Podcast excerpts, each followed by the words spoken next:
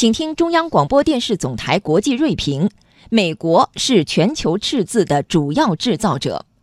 锐评指出，美国的一些政客不惜信口雌黄、指鹿为马，对中国极尽污名化之能事。从指责中国经济侵略，到攻击中国偷窃，再到鼓噪中国想当全球霸主，各种奇谈怪论轮番上场，炮制了新一轮中国威胁论。美国之所以颠倒黑白、倒打一耙，不过是他极力掩饰自己是全球赤字制造者的一种障眼法。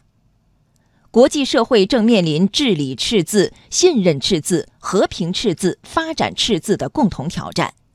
作为世界第一超级大国，美国不仅不为消弭这些赤字而努力，反倒成为赤字的主要制造者。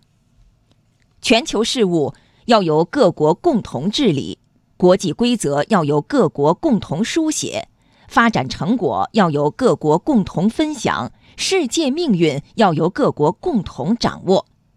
一家独大、赢者通吃的强权政治早就被丢弃到历史的垃圾堆里。